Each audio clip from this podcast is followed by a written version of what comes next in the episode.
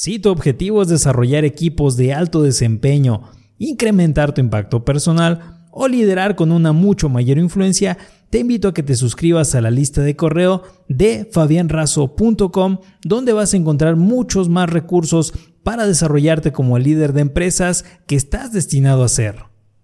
Hola líder, soy Fabián Razo y hoy vamos a revisar el resumen del libro Superjefes. ¿Quieres saber cómo lograr los objetivos de tu equipo o de tu organización? ¿Te gustaría hacer lo que hacen los superjefes para ganar mucho, mucho dinero y lograr cualquier meta? Vamos a ver todo esto y más hoy con el resumen del libro Superjefes. El autor es Sidney Finkelstein, dirige el Centro de Liderazgo del Tokyo School of Business, donde enseña liderazgo y estrategia. Ha publicado 20 libros, entre ellos el bestseller ¿Por qué fracasan los ejecutivos brillantes? ¿De qué se trata este libro en forma general? Aquí el autor nos ofrece en Superjefes una guía inteligente y factible para cualquiera que quiera convertirse en un mejor líder. Lo único mejor que trabajar para uno de los jefes más eficaces del mundo es ser uno de ellos, como nos dice el autor. Superjefes. ¿Qué son los superjefes? Los superjefes son los grandes instructores, los detonadores del talento y los maestros de liderazgo. En la mayoría de las industrias, los superjefes no solo ayudan a otros a tener éxito, como resultado de su inigualable capacidad para cultivar el talento, alcanzan un tremendo éxito personal y profesional. Por ejemplo, Roger Corman fue un cineasta que produjo docenas de películas pero lo más importante fue que produjo una serie de actores y directores famosos,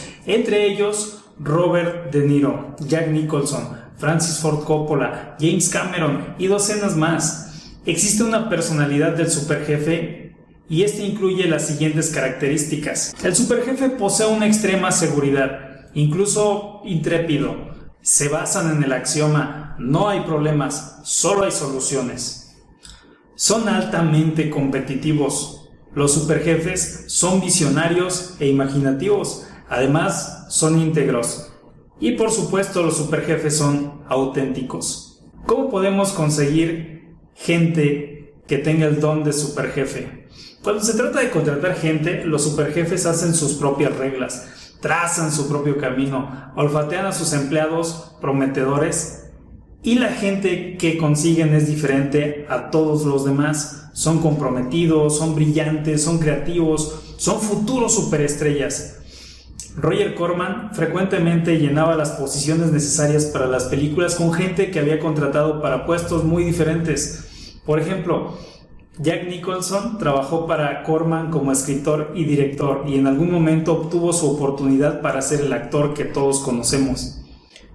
Motivar a la gente excepcional para que hagan lo imposible. Los superjefes no esperan simplemente un buen desempeño, esperan resultados de primera. Incluso los superjefes más comprensivos son excepcionalmente exigentes y rigurosos con su gente. Ronald Blankenship, presidente y CEO de Verde Group y socio de Bill Sanders durante mucho tiempo, dijo, todo el mundo sabía que Bill exigía resultados y si uno quería trabajar con él, debía estar preparado para dedicarle la vida. Los superjefes nunca dejan de exigir. Según Scott Sellens, presidente y CEO de Archstone, Bill Sanders podía ser muy duro con la gente que él consideraba que no estaba cumpliendo su parte. O uno sobrevive a eso y asciende, o fracasa y se va. Howard Rothman asumió el cargo de jefe de licencias de Lucasfilm. Star Wars ya había perdido mucha fuerza en el mercado en ese entonces. Cuando se reunió con los concesionarios minoristas y actores, encontró que no estaban convencidos, dijo en ese momento. Cada uno de ellos me miró como si estuviera loco, diciéndome que Star Wars estaba muerta. Rothman fue a ver a Lucas después de eso y pensó que la ira de Dios caería sobre él, pero Lucas solo sonrió y dijo, Star Wars no está muerta, solo está dormida. Algún día, escúchame bien, Rothman, algún día Todas aquellas personas que la vieron tendrán sus hijos y ellos querrán que la vean. Entonces podremos reaparecer. Un visionario. Los superjefes también buscan crear impacto y cambiar su industria. Un ejemplo claro de esto es George Lucas, quien cambió la forma de hacer películas. Los superjefes no quieren el 80% de la atención y dedicación de su gente, quieren el 100% y obtienen el 100%. Muchos superjefes y sus protegidos se hacen muy muy ricos. Cualquier persona puede motivarse en torno a un propósito al igual que cualquier departamento de una empresa. No temas a lo nuevo, ábrete a la novedad. Todo puede cambiarse si aparece algo mejor, nos dice el autor. En su tiempo, Verocchio artista italiano del Renacimiento en el siglo XV, tuvo un taller que produjo una variedad de obras para personas de alcurnia.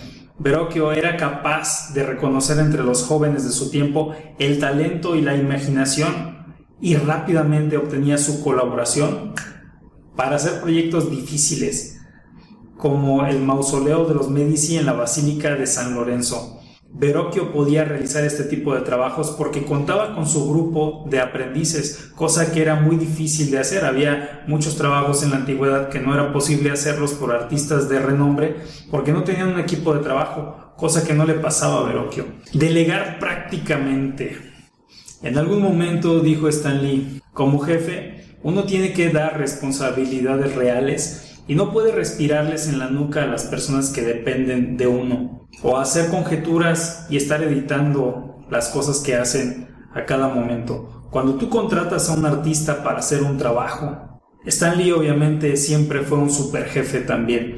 Los super jefes no se limitan a escuchar, preguntan permanentemente a sus colaboradores sus opiniones, un superjefe debe ser excelente para delegar y hábil con el micromanejo, porque conocen las fortalezas y debilidades de sus subalternos. Los superjefes saben a quién delegarle y qué tanto pueden delegarle. Por eso también saben cuánto deben hacer respecto al micromanejo en cada persona. Con personas que no sean tan capaces, seguramente el micromanejo va a ser mucho mayor. Los empleados sumisos es lo último que quiere un superjefe, también nos dice el autor. Los superjefes están 100% comprometidos y siempre van a empujar hacia adelante. Los superjefes son un poco egoístas, pues quieren que sus pupilos crezcan para que también puedan enseñarles una o dos cosas.